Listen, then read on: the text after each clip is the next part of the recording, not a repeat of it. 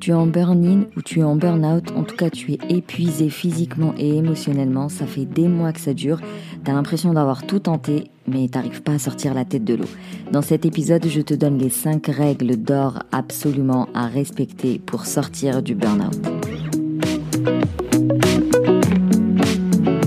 Bienvenue au Café des Burnies, le podcast qui prend soin des nanas en burn-out. Je m'appelle Sarah, je suis infirmière, naturopathe et ma mission est de t'aider à déculpabiliser, à sortir de ton isolement pour recharger tes batteries et être épanouie. Chaque semaine, que ce soit en solo avec une nana inspirante, on parlera dévalorisation, échec, burn-out, mais aussi résilience, espoir, reconversion et surtout trichothérapie. Dans le descriptif de l'épisode, tu trouveras plusieurs liens, mais si t'écoutes cet épisode à sa sortie, le plus important est celui du Self-Care Challenge 5 jours de coaching. Je ne te parle pas de masterclass ou d'atelier en ligne où tu seras en mode procrastination active, à absorber de l'information sans passer à l'action. Je te parle de 5 jours de défis où par petites actions, euh, par motivation et parce que tu seras bien entouré et que tu auras les bons outils, tu pourras commencer les premières actions euh, indispensables, les premières étapes indispensables euh, qui vont te permettre d'entamer ta reconstruction et vraiment sortir la tête de l'eau.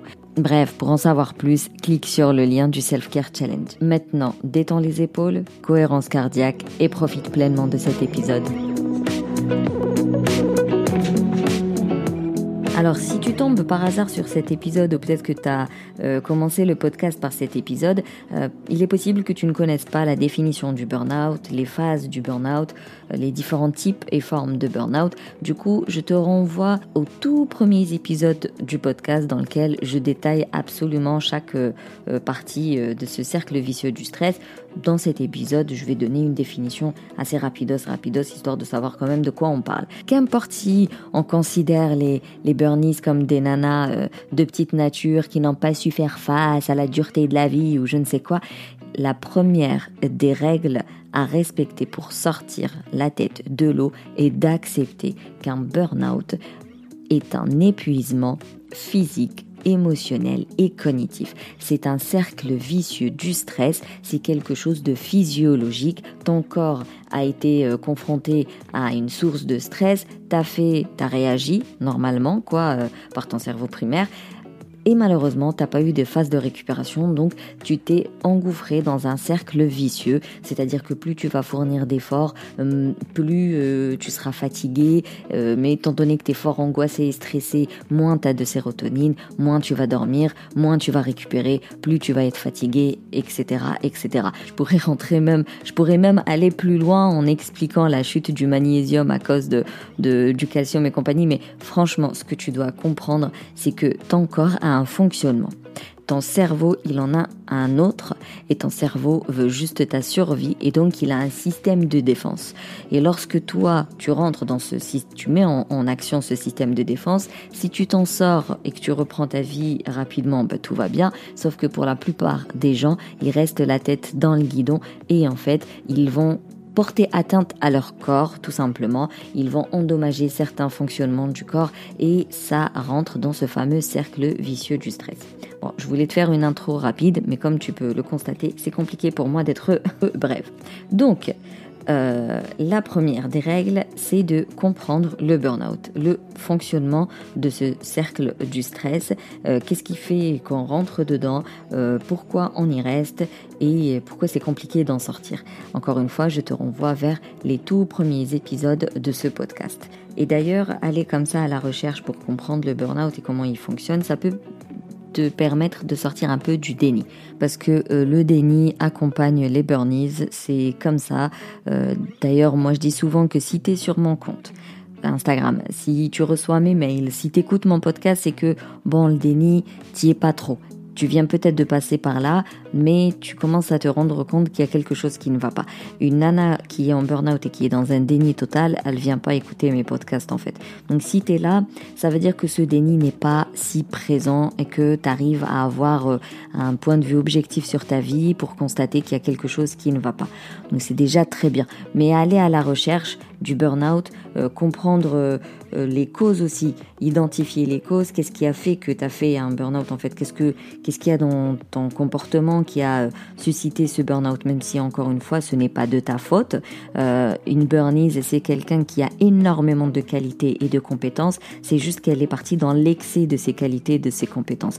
Donc quand je dis quel est ton comportement qui a suscité un burn-out, ça ne veut pas dire que c'est ta faute, ça veut juste dire quel est l'excès de la qualité que tu as qui a fait que tu es tombé dans ce cercle-là. Donc comprendre les causes, savoir d'où ça vient, euh, quel événement euh, a été un peu déclencheur et compagnie, va te permettre de te déculpabiliser en fait, de dire que non, ce n'est pas de ta faute. Encore une fois, tu as des qualités, des compétences et jusque euh, un système de défense a fait que tu as été dans l'excès et t'as pas su t'arrêter quand il fallait s'arrêter mais en réalité, bah, ça arrive à tout le monde. Euh, en réalité, c'est parce que tu es quelqu'un de très motivé. Euh, bah, c'est tout, c'est la vie. Tu vois, encore une fois, résilience quoi. Donc ça va te permettre de déculpabiliser, euh, de mettre des mots sur des mots, MAUX, de comprendre le fonctionnement de ton corps et te dire ah ok donc c'était ça le problème, je vais travailler dessus. Donc ça va te donner des pistes d'amélioration. Bref, la première des règles, le burn-out, c'est le comprendre et ensuite faire une petite analyse de ce qui vient de se passer pour savoir qu'est-ce qui a déclenché euh, euh, ce cercle vicieux du stress et qu'est-ce qui est dans ton comportement à toi qu'il va falloir un peu modérer pour que tu ne remettes plus les pieds dedans déjà, mais surtout pour t'en sortir. Ce travail-là euh, a pour but aussi d'identifier des facteurs de risque parce que sortir du burn-out est une chose, mais il y a aussi le travail de ne pas retomber. C'est pas parce que tu as fait un burn-out une fois que c'est fini, c'est pour toute la vie, genre t'es immunisé tel euh, un vaccin, je sais pas quoi. Non, non, non, pas du tout.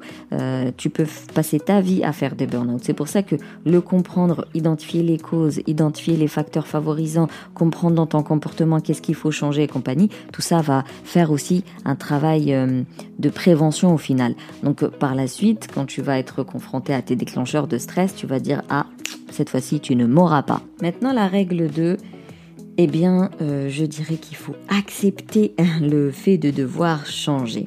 Ça aussi, je le vois souvent avec les filles, c'est que elles me disent j'ai conscience de ça, ok, j'ai conscience que je dois changer ce truc-là, que je dois changer cette attitude-là, euh, que je dois changer cette habitude-là, voilà, j'en ai conscience. Mais voilà, elles restent là-dessus. Et elles peuvent euh, faire du surplace là-dessus pendant des semaines et des semaines. Parce qu'en fait, euh, l'attitude qu'elles doivent changer, donc l'habitude par exemple qu'elles doivent changer, elles savent que c'est néfaste pour elles, mais inconsciemment, déjà c'est une habitude, donc c'est difficile à changer, mais surtout c'est que inconsciemment il y a une récompense et elles sont attachées à cette récompense-là. Et du coup, bah pour certaines, c'est très compliqué. Il faut beaucoup, beaucoup plus de temps, beaucoup plus d'essais, euh, prendre la chose de différents angles pour euh, pouvoir vraiment la changer. Je donne un exemple. Il y a des personnes qui sont dans le triangle de Cartman, là, le, le triangle de la victimisation, du bourreau et euh, de, du sauveur. Et ben, si tu leur enlèves la victimisation, ben, elles peuvent avoir peur de ne plus avoir de l'attention, par exemple.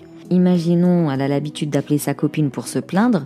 Si, je dois lui dire, mais arrête d'appeler ta copine pour te plaindre parce que tu es en train de te nourrir de négativité, c'est pas ça qu'on veut, il faut que tu fasses quelque chose de plus positif, ben, inconsciemment, elle a peur en fait de ne plus avoir l'attention de sa copine.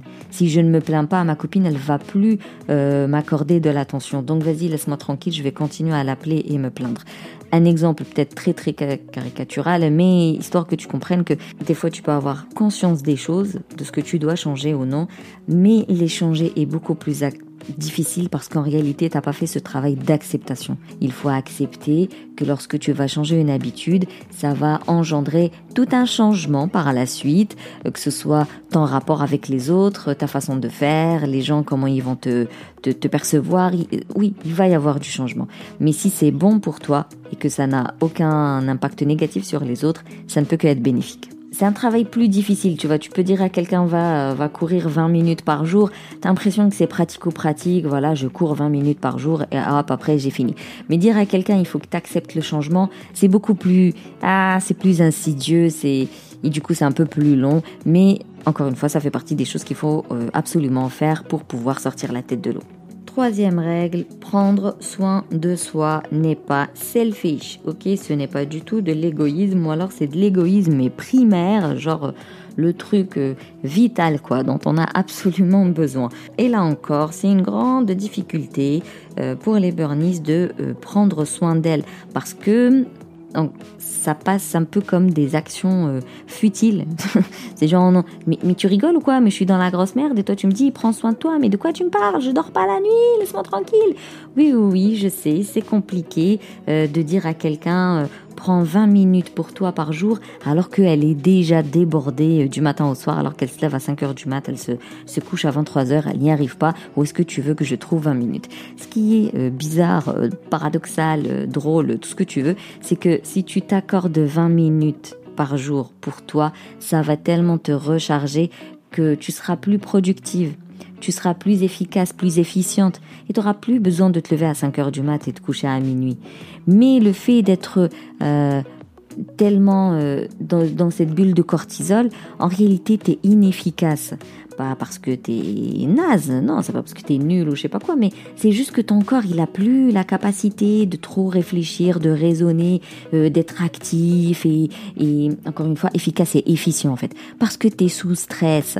Donc en fait, il faut baisser ce taux de stress pour que tu sois plus efficace alors fais le pari. Je sais pas, euh, dis-toi, ok, je vais tester pendant une semaine de me donner 20 minutes par jour. Rien que pour moi. Oui, ça veut dire 20 minutes de moins devant la télé ou 20 minutes de moins à scroller Internet ou à parler au téléphone. Ouais, c'est forcément au détriment de quelque chose. Mais essaye de...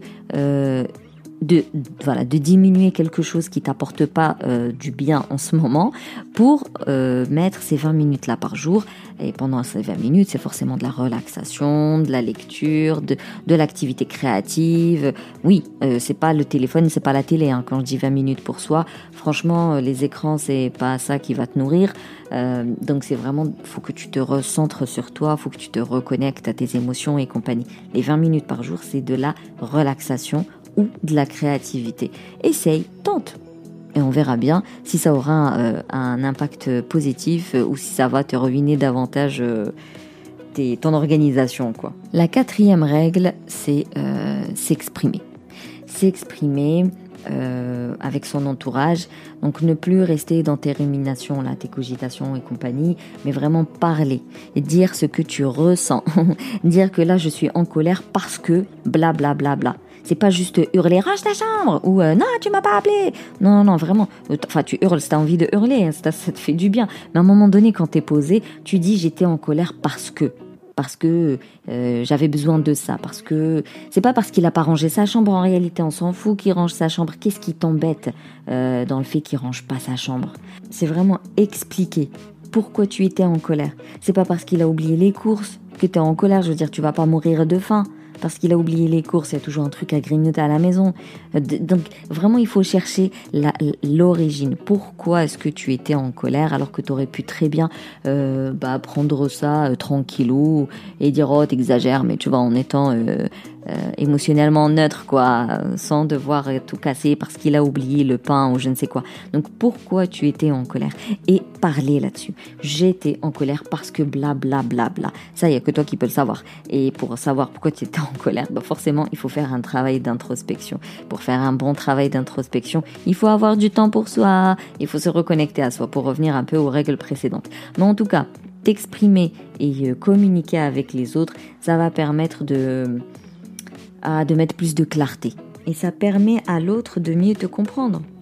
Tu verras que la communication, ça permet de comprendre, de se comprendre les uns les autres, et ça va t'aider petit à petit comme ça à déléguer. Rien que parler de la charge mentale. Il y a plein de bonhommes qui ne savent pas ce que c'est la charge mentale. Et donc rien d'expliquer ce que c'est et lui expliquer euh, l'impact négatif que ça a sur toi. Et du coup, si c'est un, individu équilibré, euh, bah, il comprendra qu'il a sa part de responsabilité et oui, il faut qu'il euh, se bouge un peu les fesses. Donc ça va t'aider aussi à expliquer pourquoi tu dois déléguer. Donc communiquer, s'exprimer, parler. Il euh, n'y a pas de tabou dans une famille. Il ne devrait pas y avoir de tabou dans une famille. Quand c'est un burn-out professionnel, c'est une autre histoire. Mais encore une fois, euh, tu as des, avocats, tu as, un CE, tu as des syndics. Euh, exprime-toi. Tu as un souci avec un collègue, mais exprime-toi. Ça permet un peu de se dire qu'on est imparfait tu vois, euh, euh, accepter le fait d'avoir mal pris une situation, d'avoir été susceptible à ce moment-là, bah, c'est aussi eh ben, accepter le fait finalement de ne pas être toujours costaud, euh, intouchable et invincible. Donc ça va te permettre aussi de lâcher prise sur certaines choses. Et je terminerai par la cinquième règle qui est ma préférée, bah, qui est la résilience, la psychologie positive, l'optimisme, les ondes positives parce que ça va te permettre encore une fois de te recharger, bah, de sortir de cette ambiance négative où tu es là à te remémorer la scène, à la revivre dans ta tête 15 000 fois, te dire j'aurais dû faire ci, j'aurais dû dire ça, blablabla. Bla, bla. Vraiment sortir de ce mood-là parce que il ne fait que renforcer ta dépression en réalité. Du coup, euh, pratiquer la résilience, euh, pratiquer euh, euh, les citations positives. Euh, comme je le dis souvent, 40% de ton bonheur dépend entièrement de toi-même. Donc euh, voilà, oriente-toi vers le positif. Essaye de voir le positif dans chaque situation. Petite anecdote, mon fils a un livre, il s'appelle Les aventures de Pollyanna. Et dans, l'histoire, elle joue le jeu du bonheur. Alors oui, c'est un, un, conte pour les gamins, mais franchement, moi j'ai bien apprécié. Donc c'est l'histoire d'une orpheline qui doit aller vivre chez sa tante. Sa tante, elle est euh, ah toute méchante, elle l'envoie vivre dans un grenier. Il monte dans le grenier, il y a des toiles d'araignée, des cartons, bref, euh, la vieille histoire de la princesse Sarah là. euh, et donc euh, elle est avec une, une autre fille, un garçon, qui eux trouvent que la situation elle est dramatique. Ils lui disent mais comment tu fais pour être positive malgré tout? Elle lui dit bah, je joue au jeu du bonheur. Bah, Qu'est-ce que c'est le jeu du bonheur? C'est de toujours euh, chercher le bon côté des choses. Voilà, c'est vraiment un conte pour les gamins de 3 ans et plus. En gros, quoi qu'il lui arrive, bah, au lieu de se morfondre, elle essaie de trouver le bon côté des choses. Ça, pour un individu qui est déjà bien dans sa tête, ça va easy, ça va tout seul, c'est évident. Mais lorsque tu es en burn-out ou en burn-in, bref, lorsque tu es fatigué émotionnellement parlant, c'est compliqué. T'as juste, c'est soit t'es es noyé dans de la colère, soit t'es noyé dans de la peur, mais c'est vrai qu'il est très difficile de voir le bon côté des choses. Mais ça se travaille, ça se met en place. C'est pas parce que c'est difficile que ce n'est pas faisable. Donc moi, la résilience pour moi, c'est primordial pour sortir de, du burn-out et c'est quelque chose qui démarre par je me lève le matin, vas-y, la journée, elle va bien se passer. Elle va bien se passer, je vais faire en sorte qu'elle se passe bien, je la prépare la veille, euh, je m'entoure des bonnes personnes, je fais de la sophro avant de sortir du lit, je fais de la visualisation dans, dans, pendant les embouteillages ou euh, dans mon bureau, je médite quand c'est possible, je me prends une activité euh, qui va me faire du bien. Voilà, je me donne les moyens de devenir résiliente. Parce que clairement, sans la résilience, ça va être chaud patate de sortir du burn-out. Donc, euh, le jeu du bonheur, ce sera ma cinquième et dernière règle pour sortir du burn-out. Pour récapituler les euh, cinq règles à respecter pour sortir du burn-out, la première est de comprendre le fonctionnement de ce cercle vicieux du stress pour identifier les causes, les facteurs favorisants, qu'est-ce qui quel comportement tu dois changer, bref, des pistes d'amélioration. Ça te permettra de déculpabiliser, par exemple. Règle 2, euh, c'est s'analyser et euh, accepter le fait de devoir changer. Donc une fois que tu auras compris euh, les comportements que tu dois changer, ok, tu vas en prendre conscience, mais il va aussi falloir accepter le changement et la répercussion que ça va avoir sur ta façon, ton rapport avec l'autre, tout simplement. La troisième règle, c'est prendre soin de soi en changeant certains comportements. Euh, donc te donner les fameuses 20 minutes par jour. Euh, la règle numéro 4, c'est de s'exprimer, de communiquer, de verbaliser, de, clarifier les situations. Ça va te permettre aussi de faciliter euh, le lâcher prise et le fait de déléguer certaines tâches. Et puis la dernière règle, c'est pratiquer la psychologie positive, la résilience, le jeu du bonheur. Voilà, j'espère que cet épisode va te booster un peu, va te motiver à mettre quelques actions en place. Si tu veux être entouré, je te recommande plus plus de t'inscrire au Self Challenge qui aura lieu du 30 septembre au 4 octobre.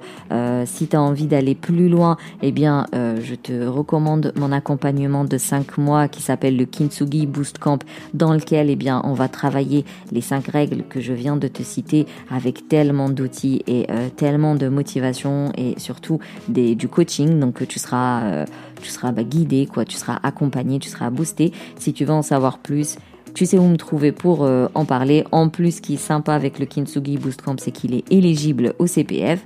Mais sinon, eh bien, je te remercie plus plus pour ton écoute. Si tu veux soutenir le Café des Burnies, tu peux me laisser un avis. Comme ça, je le lirai aux prochains épisodes. Tu peux me laisser 5 euh, étoiles euh, sur euh, Apple Podcast. Ça permet de faire vivre le podcast. Si tu connais quelqu'un qui pourrait en avoir besoin, eh bien, surtout, tu lui partages ce podcast. Et sinon, ben, je te dis, on se capte sur Instagram.